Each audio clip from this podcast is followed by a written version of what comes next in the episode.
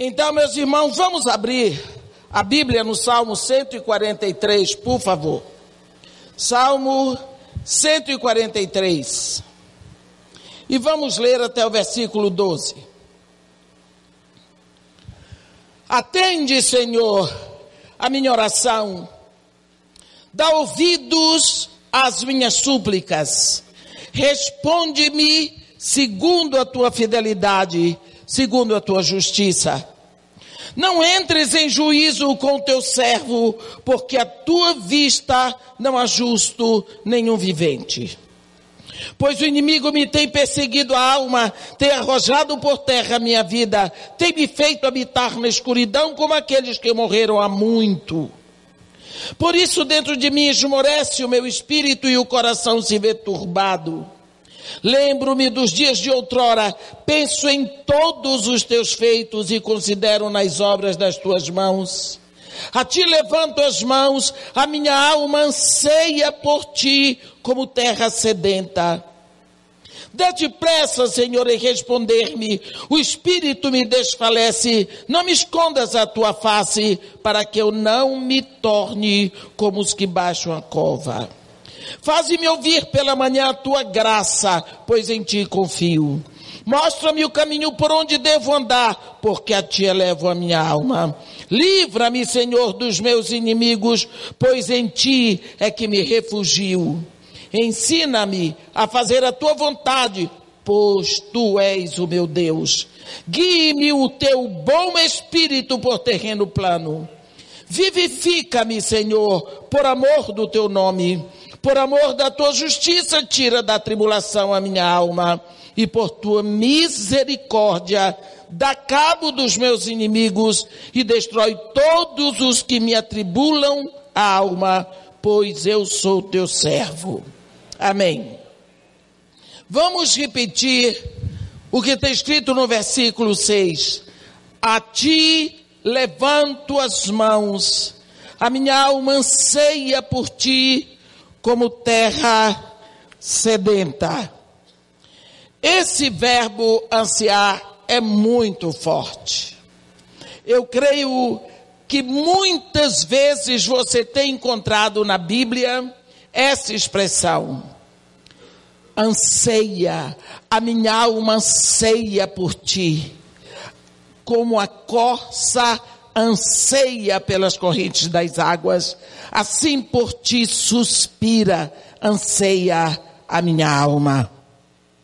Quantas vezes nós temos ouvido desse desejo da alma em relação a Deus?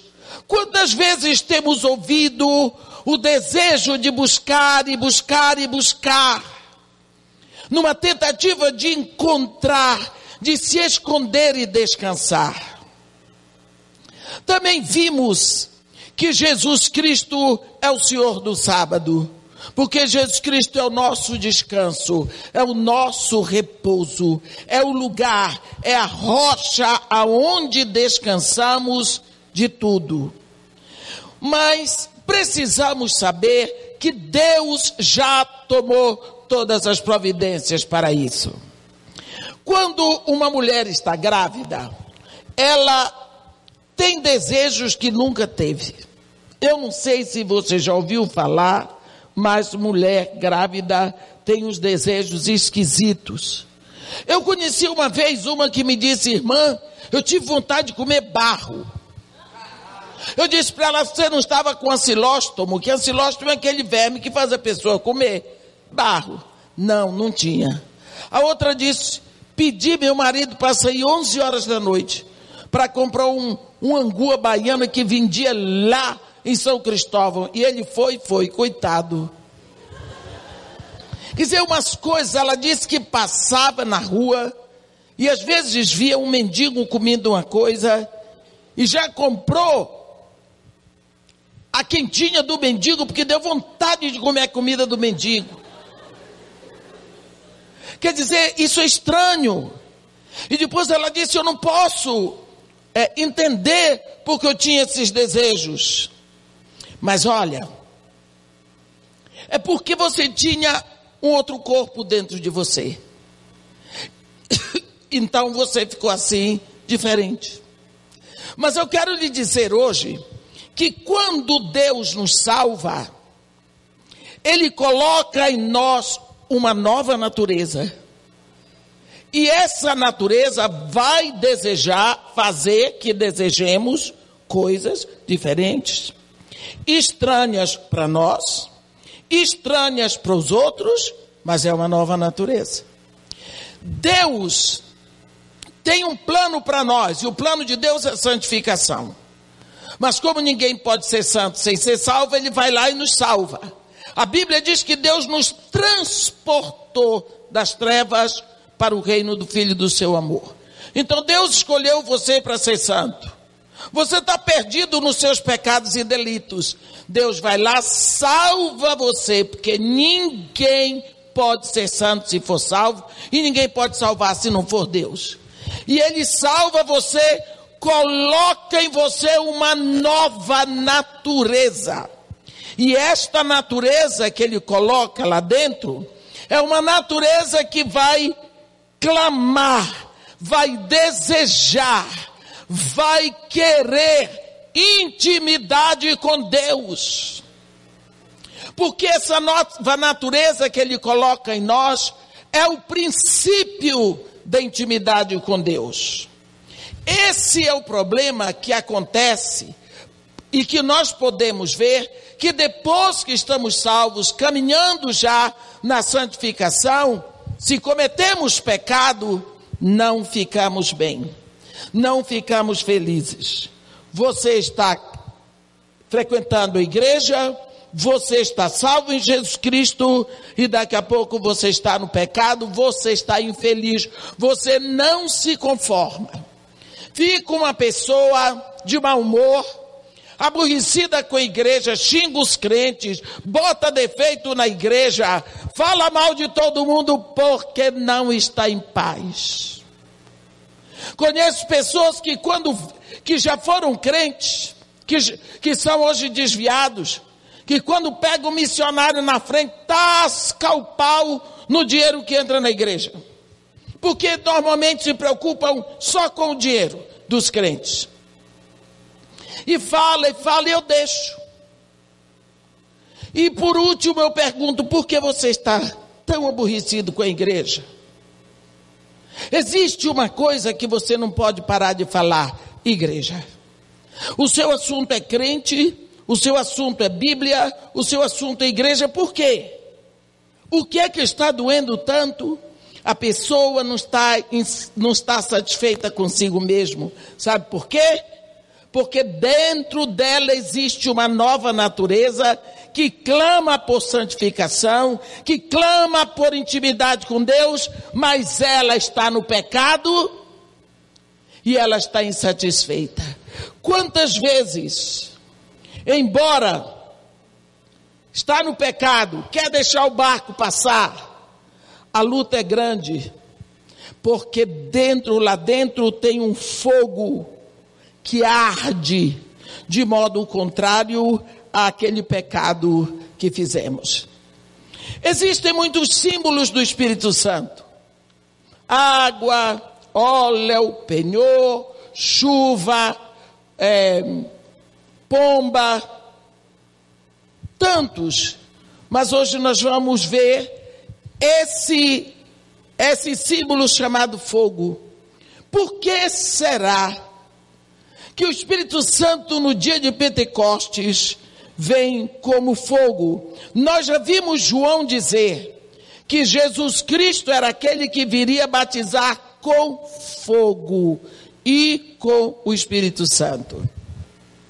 Por que fogo? Vamos ver algumas qualidades do fogo. Primeiro, o fogo, ele serve para purificar. Ele destrói aquilo que é enfeite. Se você vê, eu vi uma vez um ônibus lindo que pegou fogo. Lindo ônibus, era da Breda Turismo. Isso eu nunca vou esquecer. E quando eu passei de Mataripe para Salvador, o ônibus estava lá maravilhoso, até cortina tinha, que naquela época não era comum. E quando eu voltei, o ônibus estava lá, carcaça pura. Tudo que sobrou do ônibus foi uma carcaça retorcida. E hoje, quando eu lembro, eu vejo a ação do fogo. Levou os tapetes, levou as almofadas das cadeiras, levou o couro, o ônibus ficou só a carcaça de metal. Porque o fogo destruiu tudo o que era enfeite. Quando o Espírito Santo vem na sua vida, ele vem para queimar, para destruir todos os acessórios do mundo que vieram na sua vida. Porque ele está interessado no filho. Então ele vai trabalhar em cima desses acessórios mundanos que vieram. Por isso o Espírito Santo é representado como fogo, ele aquece, ele queima, ele brilha, ele purifica. Por isso, Paulo diz lá em Gálatas 5, no versículo 16: andai no espírito, e jamais satisfareis a concupiscência da carne. Assim, meus irmãos, uma vez que nós estamos salvos, que Deus nos transportou do império de trevas para o reino de Jesus Cristo, é preciso que saibamos que naquele momento Ele nos deu o combustível certo para vivermos no reino. E esse combustível é o Espírito Santo que vai operar essa santificação em nós. Só que, como é que um carro pode se mover sem gasolina? Que é ou álcool ou o diesel, a depender do, do, do combustível do carro. Não dá para o carro se mover. A mesma coisa é um cristão, um filho de Deus querer se mover querer andar, se ele não trabalha esse relacionamento com o Espírito Santo que lhe foi dado, nós não podemos, não podemos viver se nós não voltarmos a nossa atenção para essa nova natureza que foi incutida em nós, que foi colocada em nós, que foi plantada em nós. Tudo aquilo que é plantado tem que crescer. Deus, Ele colocou em nós um grande desejo por Ele. Um grande desejo por Ele. Nós lembramos, eu me lembro que uma vez eu estava pregando na igreja do Nazareno Central de Campinas, e o pastor de lá, o pastor Aguiar Valvassouras, ele é um homem daqueles grandes do Brasil, no reino de Deus, graças a Deus. E ele chegou assim na frente e disse assim: Hoje temos algo diferente para oferecer para vocês. Hoje tem uma mulher que vai pregar aqui. É a única mulher que prega aqui nesse púlpito. Porque vocês sabem que eu não permito que mulheres preguem aqui. Porque a mulher gosta de dizer abobrinha. Mas assim, na minha cara e na cara de todas as mulheres. Até as que estão lá fora. Pegou. E eu olhando para a cara dele pensando, será que ele pensa que eu sou algum homem? Mulher, meus irmãos, ele disse, é como uma pipa. A gente solta no ar, mas segura na linha. O pastor gostou. Quando ele disse isso, Tuca, você dá um jeito. Né? E eu olhei aquele negócio e digo, hum, esse homem está dizendo mais do que devia. Mas eu não podia fazer nada, eu estava na igreja que ele é o pastor, o que é que eu ia fazer? Aí eu fui, quando ele me passou o microfone com aquela cara dele, ele tem. Aí eu disse para ele, eu vou encontrar uma resposta para dar para o senhor. Isso não se diz de uma mulher. Saí dali, pensei, pois o homem estava certo. Ele continua certo. Ele continua certo. E ele introduziu um dos maiores sermões da minha vida. Deus nos coloca na terra como uma pipa. Ele deixou uma linhazinha para ele segurar. E essa linha que ficou em cada um de nós é um desejo que o mundo nunca vai poder satisfazer.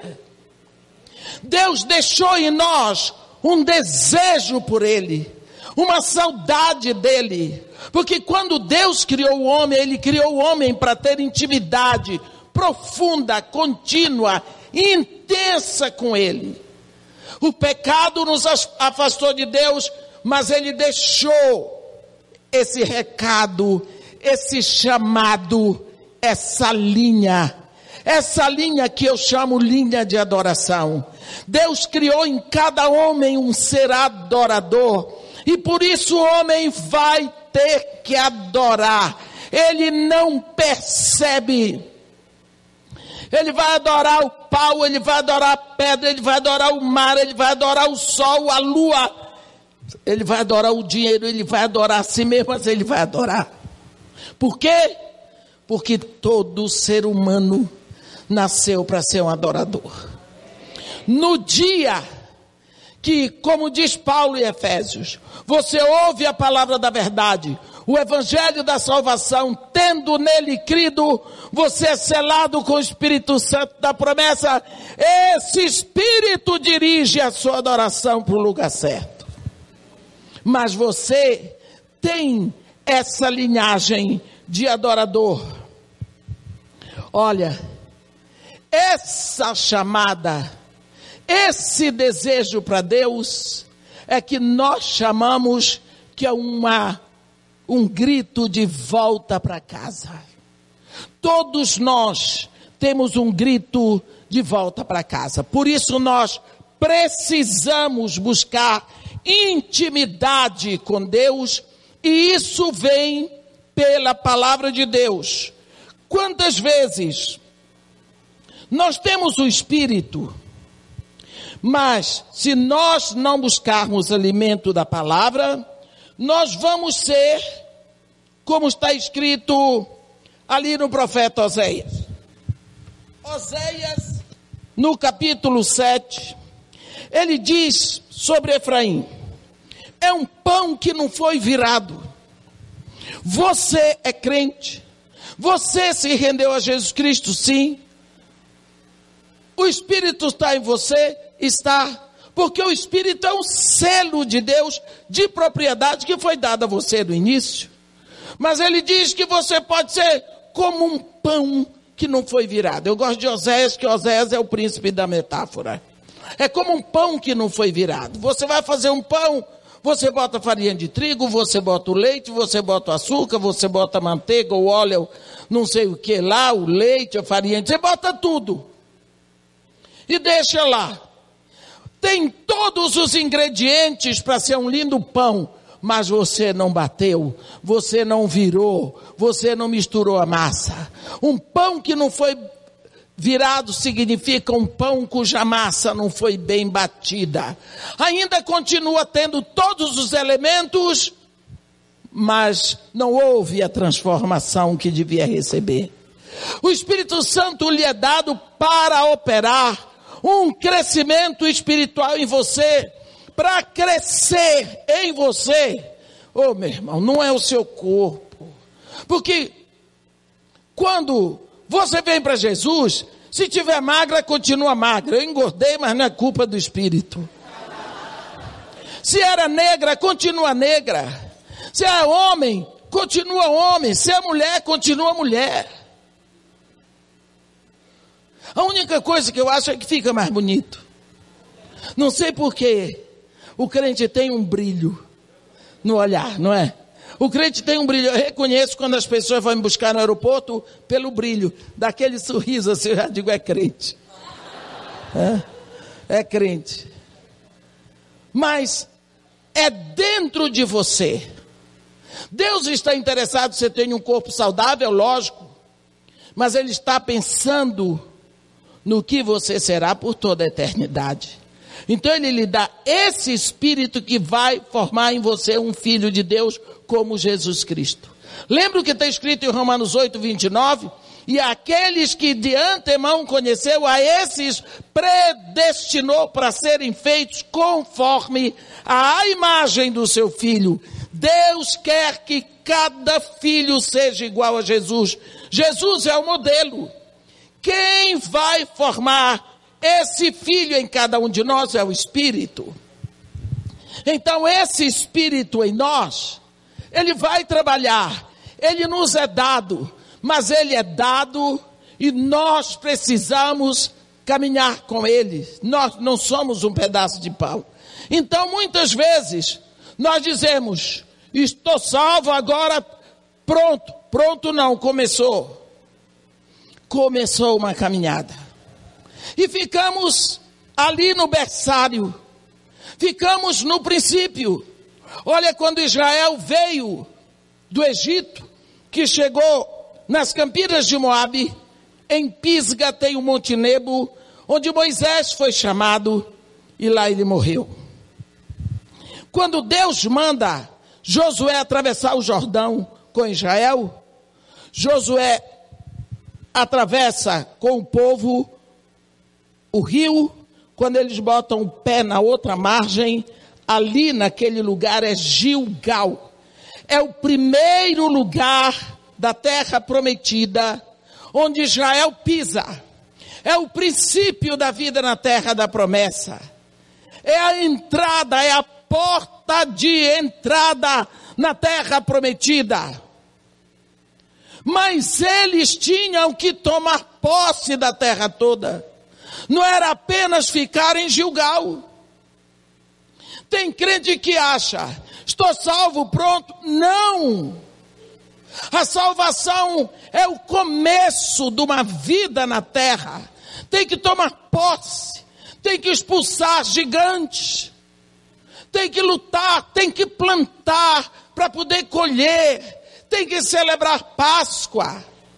Tem tantas coisas para fazer, tem que tomar posse da terra. Às vezes, você se rendeu a Jesus Cristo, sim. O, Jesus Cristo lhe levou o Pai, e o Pai lhe deu o Espírito, e o Espírito está querendo fazer essa obra, mas você está deitadão em Gilgal, você ficou lá, no berçário, aí você diz assim aos seus amados, ele dá enquanto dormem, está no berçário, está na porta de entrada, acha que acabou ali, Pronto, dei uma boa. Agora que eu estou salvo, já era. Ainda tem uns que pensam, posso fazer o que eu quiser, que uma vez salvo, salvo para sempre. Ou que eu não gosto desse versículo. Pão que não foi virado. Tem tudo para crescer, para alimentar os outros. Tem tudo para parecer tem tudo para ser útil, tem tudo para que haja uma transformação ou transfiguração, mas não foi virado. O trabalho não foi feito, não quer sofrer o trabalho da transfiguração. E o trabalho da transfiguração é um trabalho que dói, porque vem sofrimento, vem frustrações, vem necessidades, Outra forma dele se, dele se referir a essa situação, ele diz: estrangeiros lhe comem as forças e ele não sabe. É. Quantas vezes você está sofrendo, se dedicando a tantas coisas, perdendo o seu tempo, servindo de palhaço, mas você não sabe. Por quê? Porque você acha que está servindo a Deus. Não está, não. Porque Deus não quer empregados. Deus quer filhos que andam com Ele.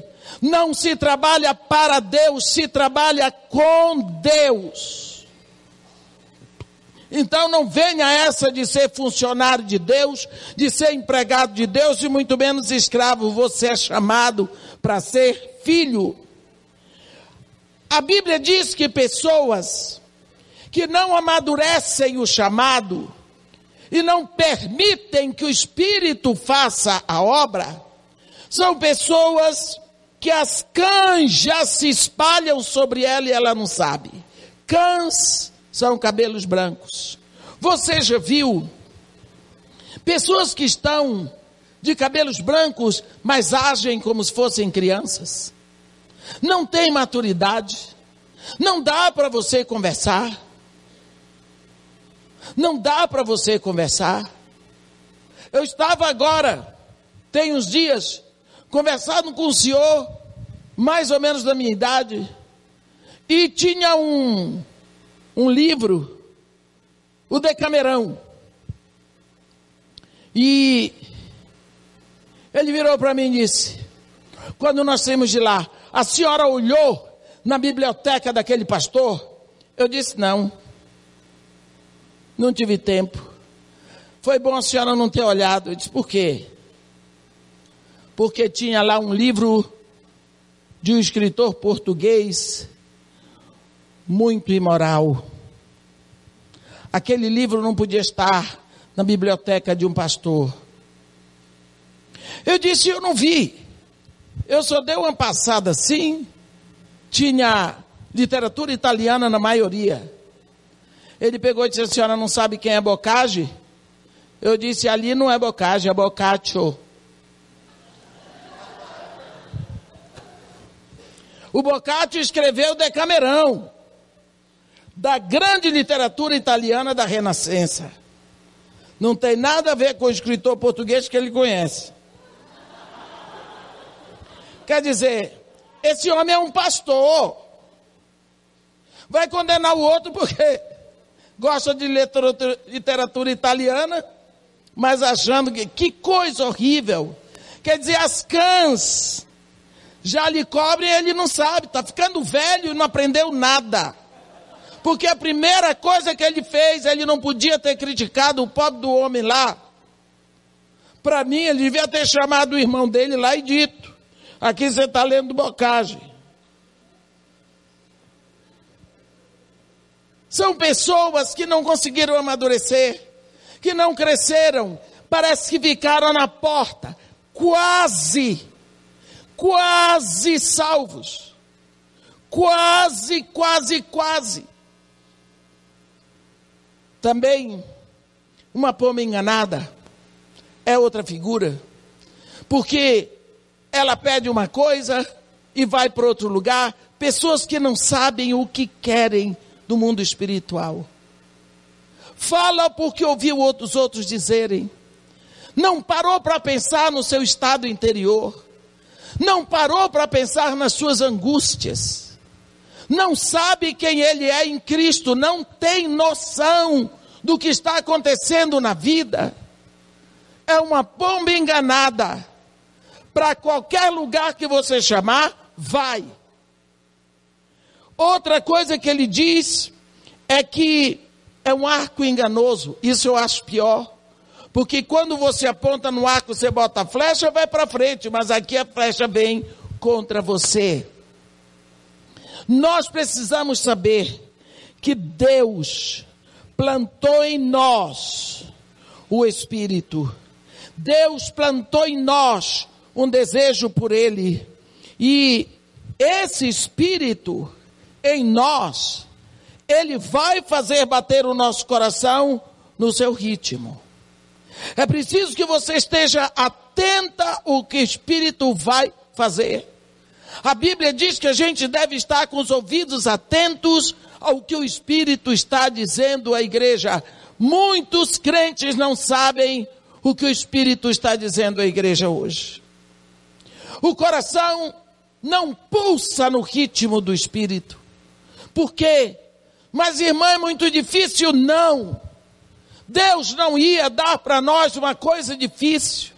Você pode ter certeza que o Espírito que Deus nos deu é o Espírito Santo. Deus ia dar uma coisa difícil para você? Ele nunca chamaria você para fazer alguma coisa sem que ele tivesse capacitado. É preciso que você comece a ir à palavra e você comece a dar liberdade para esse espírito trabalhar na palavra para você. Que é esse espírito que vai abrir a palavra para você. Você não tem que fazer muito, é só tirar tempo para ficar com essa palavra.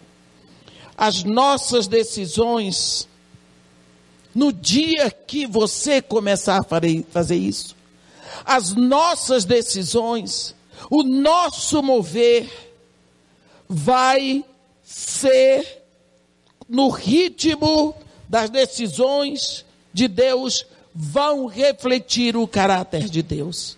Você vai ficando cada dia mais parecido com Jesus. Você vai ficar mais esquisito para o mundo. Mas você vai ficando mais parecido com Jesus. Você brigava por coisas que de uma hora para outra você não entende porque não briga mais. Não dá. Ao mesmo tempo, você vai sofrer perseguições que você não sofria. Por quê? Porque você começa a ser uma pessoa de uma expressão estranha. Porque você está nesse mundo, mas você não está de acordo com o mundo. Você não está andando de acordo com o mundo. Você está andando com uma outra inspiração que vem lá de dentro, porque Deus já plantou em você uma natureza diferente e contrária à natureza que você tinha antes. Presta atenção. A alma do homem, ela foi feita para ser dirigida pelo Espírito. No momento em que esse Espírito morreu, a alma vai ser dirigida por outro Espírito, que é o Espírito que está no mundo. Ela se transforma numa alma mundana. Quando você se entrega a Jesus Cristo, o Espírito Santo vem. Essa alma que estava habituada nas coisas do mundo, ela tem dificuldade para ser dirigida por um espírito abastecido em Deus. Ela estava acostumada às coisas e aos prazeres do mundo. Então, como é que de uma hora para outra vai mudar? A Bíblia diz que vai haver uma guerra dentro de você. Não é uma coisa fácil. Vai haver uma guerra porque a alma, que, ele, que Paulo chama carne, milita contra essa nova natureza. Tem uma velha natureza que tem que morrer. Mas veio uma nova natureza que é de Deus. Que fala de pureza, que fala de lealdade, que fala de verdade que fala de dignidade, que fala de justiça, que odeia o mal. Mas existe lá dentro de você uma alma que é impura, que a verdade depende do momento ou do lugar, ela pode mudar, o sim pode ser não e vice-versa. Então vai haver um choque muito grande. E é esse o problema que a carne então vai militar, vai guerrear, vai combater contra a nova natureza que vem contra o espírito. E a Bíblia diz que os dois guerreiam entre si. E a guerra é forte. Quando nós vemos lá no capítulo 12 de Apocalipse, nós vemos aquela guerra nos céus depois do arrebatamento, aonde Miguel com seus anjos descem para batalhar contra Satanás e os seus demônios. Houve uma guerra. Não aconteceu de Satanás ver Miguel e se mandar. Não, enfrentou. Houve peleja no céu. A Bíblia diz peleja, guerra. Mas Miguel venceu e expulsou Satanás com toda a sua trupe para a terra. Então você pense a, a guerra que acontece dentro de nós. Paulo diz: a carne milita contra o espírito e o espírito contra a carne, porque são opostos. A carne, a alma, a mente para nada serve, porque é o espírito que vivifica. Porque o pendor, a tendência, o mover da carne é para a morte, é para o pecado, mas do espírito é para vida e paz. Se você semear nas coisas da carne, da sua vontade própria, dos seus desejos mundanos, você vai colher a corrupção. Mas se você se unir ao Senhor, será um só espírito com Ele. Essa natureza lhe foi dada. Se você não está guerreando, você já sucumbiu. A guerra é séria. Ah, mas irmã, eu tenho maus desejos. Corra na hora do desejo, grite, peça ajuda, clame ao Senhor Jesus na hora do desejo, porque é depois do desejo que vem a queda. Eva não pecou enquanto desejou o fruto, ela pecou quando tomou do fruto, comeu e deu para o marido. Então, enquanto você está com o desejo, não cultive o desejo, não dê espaço para ele.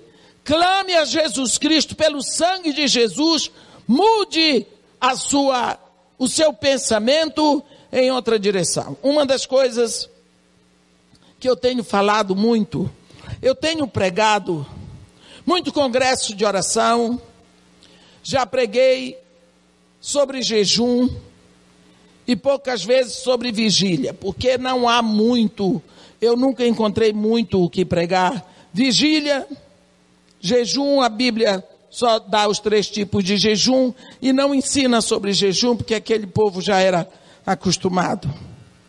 Mas nunca me, me convidaram para pregar um congresso sobre meditação.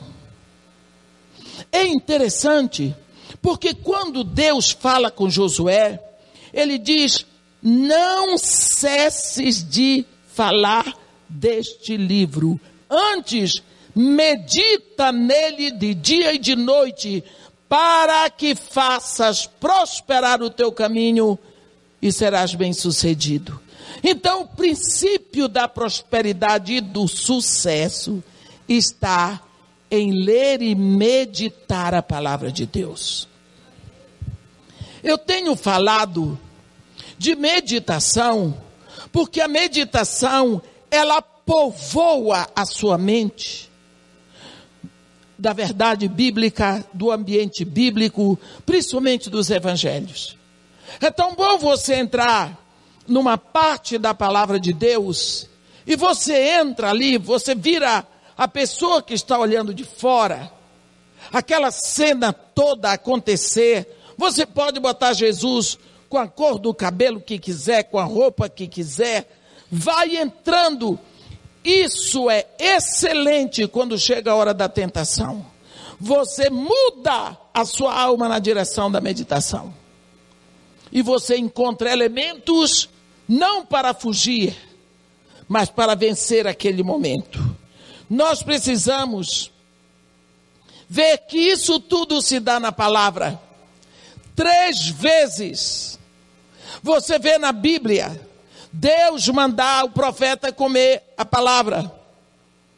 Quando você vê ali em Apocalipse 10, João diz: A voz que eu ouvi falando do céu me dizia: Vai ao anjo que se encontra em pé sobre, o mar, sobre a terra e pede o livrinho. Aí João diz: Eu fui ao anjo que estava em pé sobre o mar e sobre a terra e pedi o livrinho. Ele me disse: Toma-o e devora-o, porque na tua boca será doce como mel, mas no teu estômago será amargo. E ele disse: Eu comi o livrinho. E quando Na minha boca foi como mel, mas quando chegou no meu estômago era amargo. Então me disseram que ainda devia profetizar sobre muitos povos, nações, línguas e reis. Por quê? Por quê? Porque quando você come a palavra, você vê Ezequiel comendo a palavra, você vê Jeremias comendo a palavra. Porque aquilo que você come, você se faz um com ela. Aquilo que você come se mistura em você. Os elementos daquilo que você comeu passam a ser os elementos da sua vida. Uma pessoa, ela não fica bêbada porque olhou para a garrafa de cachaça. Ela não fica bêbada porque ela viu a propaganda da cachaça. Não. Ela fica bêbada se beber o álcool. E quanto mais ela bebe, mais bêbada ela fica, ela fica alcoolizada. Não é?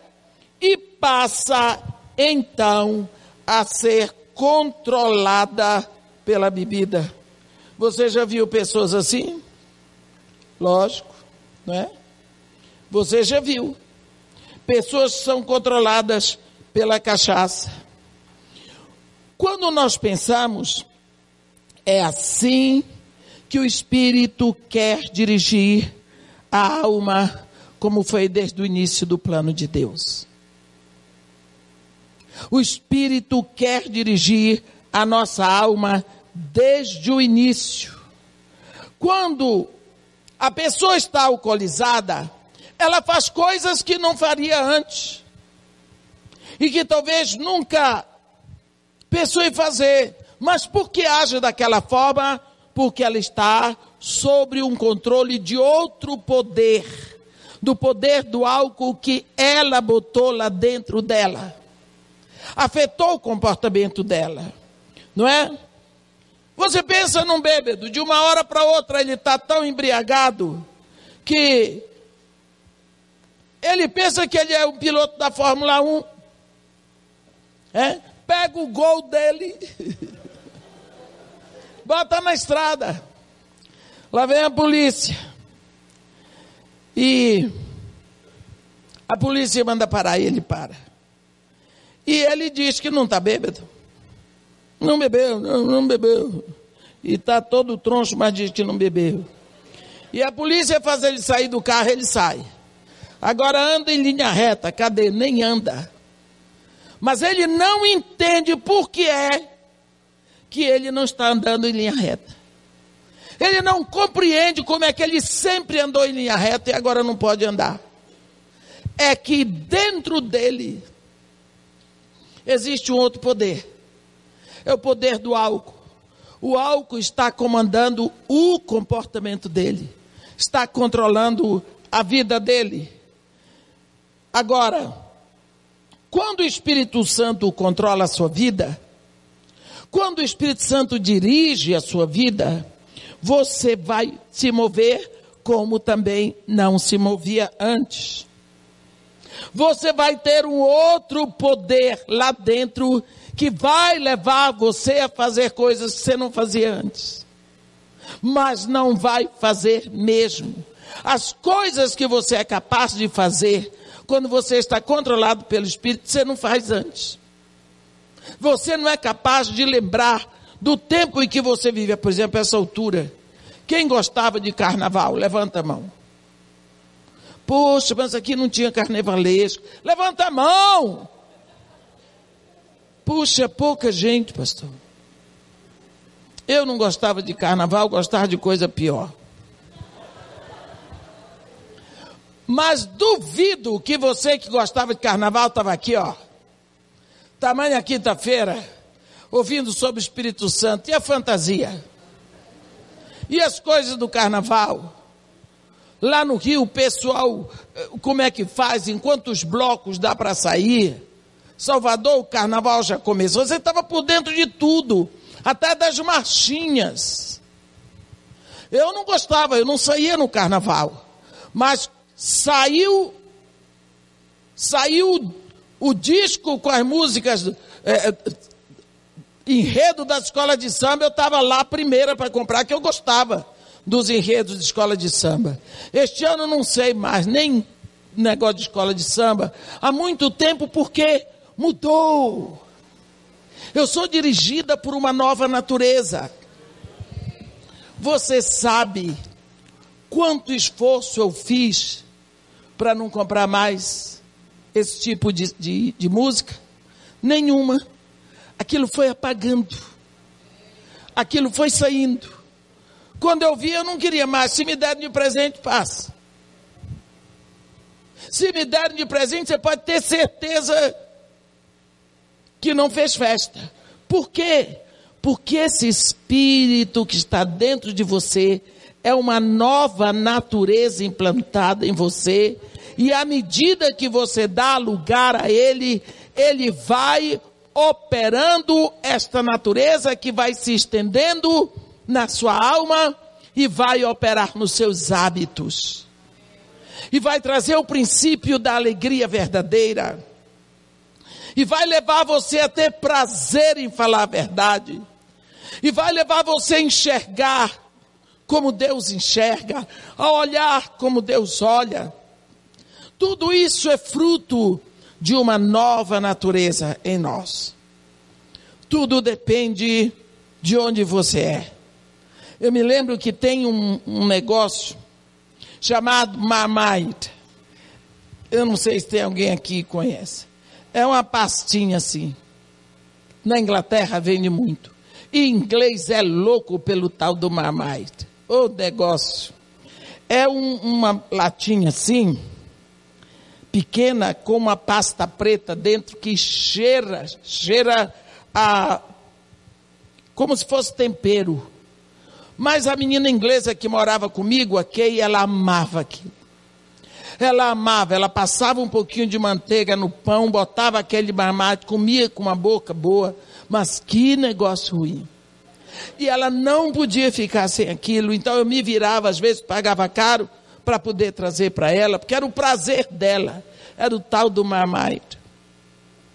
Uma vez eu estava olhando para ela comer aquele negócio, e eu disse para ela: Muito bem, você não gosta de me ver comendo piracuí. Não sei se vocês sabem o que é piracuí, é uma farinha de peixe que faz de coisa lá do, do norte. E eu gosto. Porque ela dizia que tem, mas tem mau cheiro. Eu disse, mau cheiro tem esse negócio aí que você come. Não, isso aqui é muito bom, muito fino, fino porque veio da Inglaterra. Fino é meu piracuí, que você nem conhece. Ficamos discutindo. De uma hora para outra começamos a rir. Eu disse: Quer que eu lhe diga? A sua natureza, a minha natureza física. Eu sou da beira do rio, Tapajós. Eu gosto de peixe que tem espinha. Eu gosto de piracuí, eu gosto de farinha, eu gosto dessas coisas. Você gosta de mamai? Você vê, a dependendo de onde você é. Tem gente que bebe chimarrão.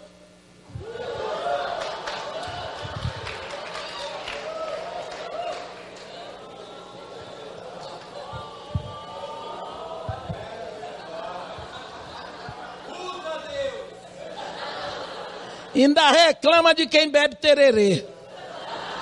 Que é uma ofensa para eles. O que eu estou dizendo é que a nossa natureza tem uma marca. Se você é da Inglaterra, é possível que goste de Marmite. Se você é de Santarém do Pará, é possível que goste de Piracuí. Se você é lá do Rio Grande do Sul, é possível que você beba chimarrão. Eu não compreendo como alguém gosta de chimarrão. Eu não compreendo como alguém gosta de marmite. Eles não compreendem como eu gosto de piracuí.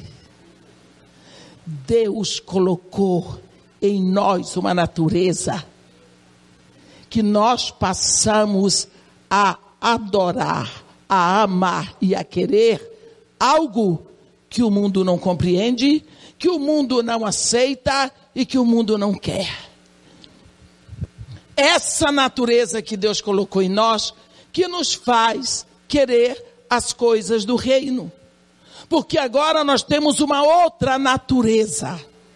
Porque agora nós temos uma outra cidadania. Porque agora nós somos cidadãos do reino dos céus. É por isso que Paulo diz que não vos embriagueis com o vinho, no qual há dissolução, mas enchei-vos do Espírito. Porque enquanto você tinha uma natureza só daqui, você se embriagava com vinho. E você era dirigido pelo vinho. Mas agora que Deus colocou o Espírito em nós, vamos deixar que esse Espírito permeie todo o nosso coração. Vamos dar espaço para esse Espírito operar em nós. Porque quantas vezes nós não permitimos, nós empacamos, nós ficamos, como eu disse, na entrada da terra da promessa, nós ficamos no berçário.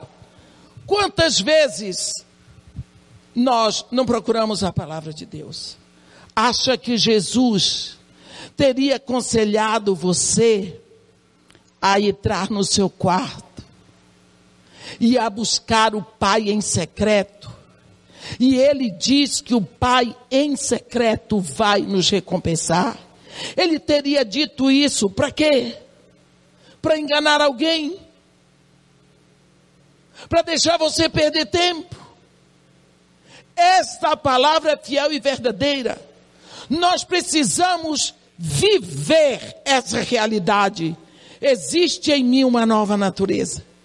E essa nova natureza tem que se firmar eu tenho que me tornar cada dia mais príncipe do reino.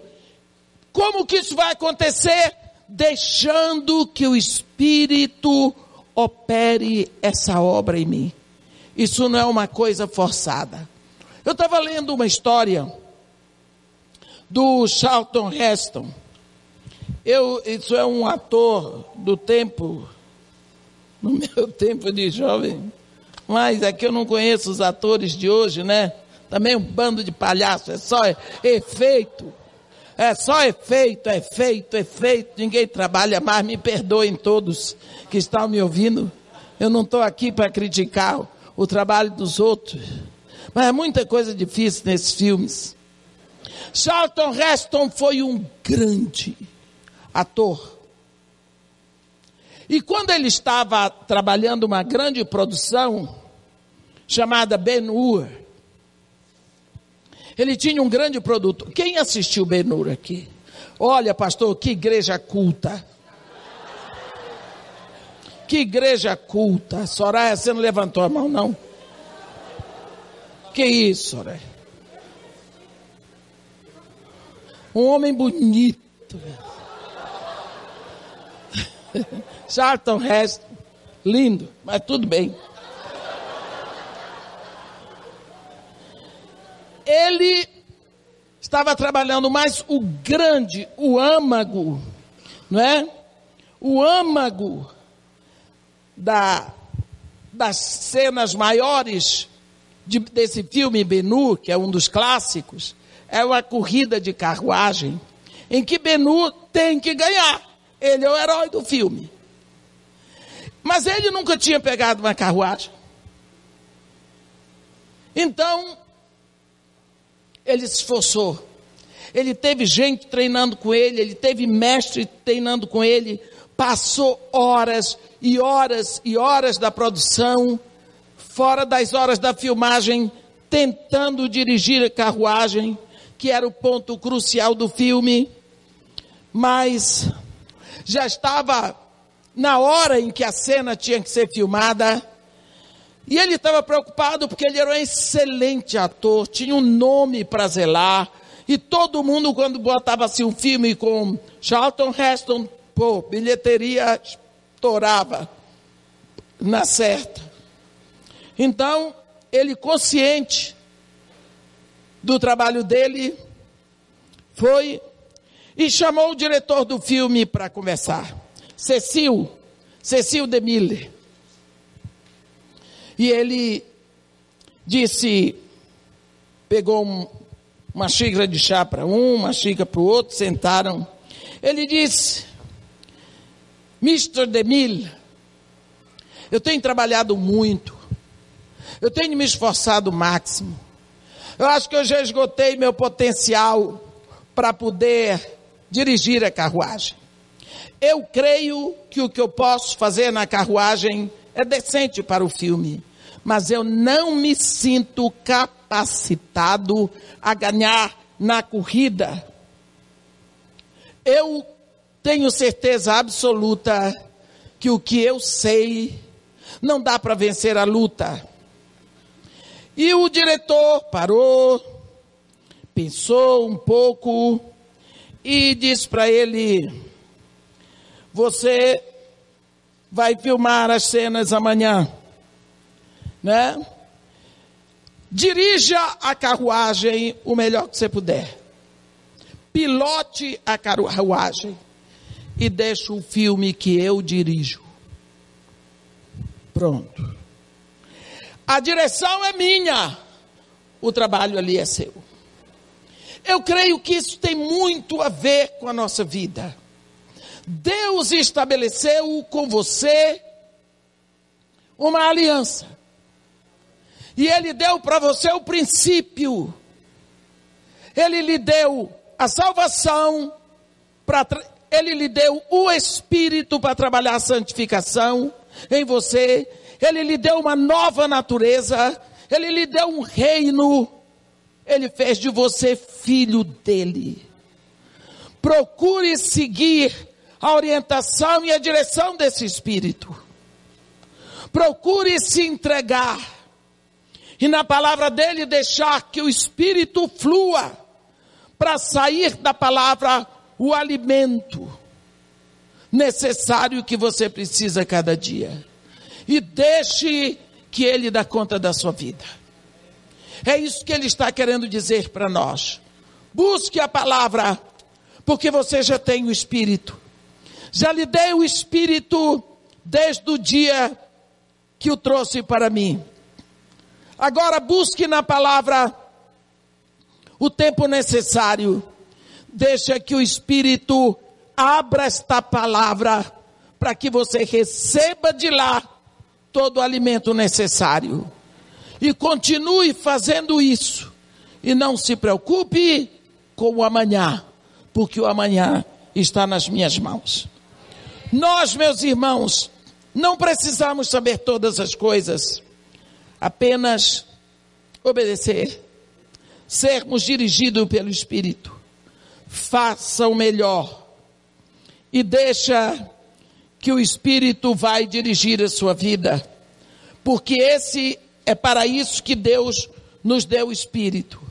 Aqui, em Isaías 42, no versículo 16, está escrito: Guiarei os cegos por um caminho que não conhecem. Falosei andar por veredas desconhecidas. Tornarei as trevas em luz perante eles e os caminhos escabrosos planos. Estas coisas lhes farei e jamais os desampararei. Deus está dizendo que Ele faz as coisas. Se Ele está na sua vida, até cego vai andar em caminho desconhecido. Porque cego no caminho de casa, ele já conhece tudo, vai até sem a bengala. Mas no caminho que ele não conhece, ele nunca sabe se tem um degrau.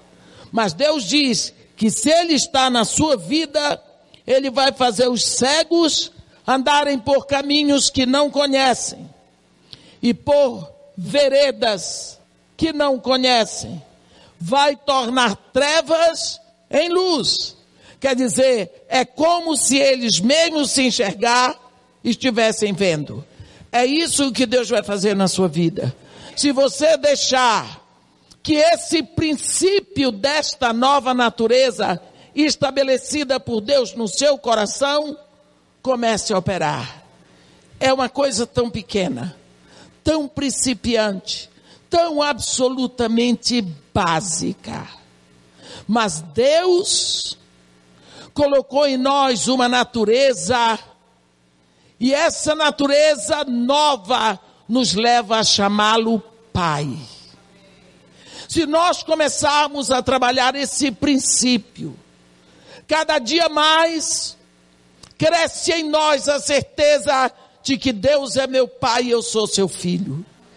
E à medida que eu cresço nessa fé, vai vindo em mim uma exuberância de atitudes e de qualidades próprias de um filho de Deus. As coisas velhas da velha natureza vão desaparecendo, porque vem um florescer de um filho de Deus.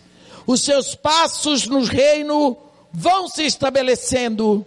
Como uma criança que engatinha, você começa a se pôr em pé e depois andar e depois você corre numa nova natureza, em novos passos, com uma visão completamente vitoriosa, porque o princípio da vitória está plantado lá.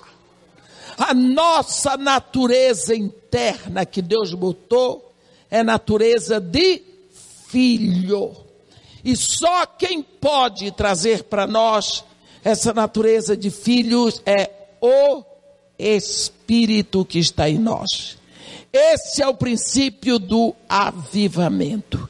Ele vai desfazendo todas as cadeias que lhe prendiam lá atrás. Aonde você era escravo, ele vai libertando você. Pensamentos, desejos, cobranças, iras, a sua visão se renova. E aí vem um princípio muito maior. Você se torna uma pessoa controlada, dirigida pelo Espírito. Amém? Que Deus nos abençoe e nos guarde. Que faça resplandecer o seu rosto sobre nós e tenha misericórdia de todos nós. Amém.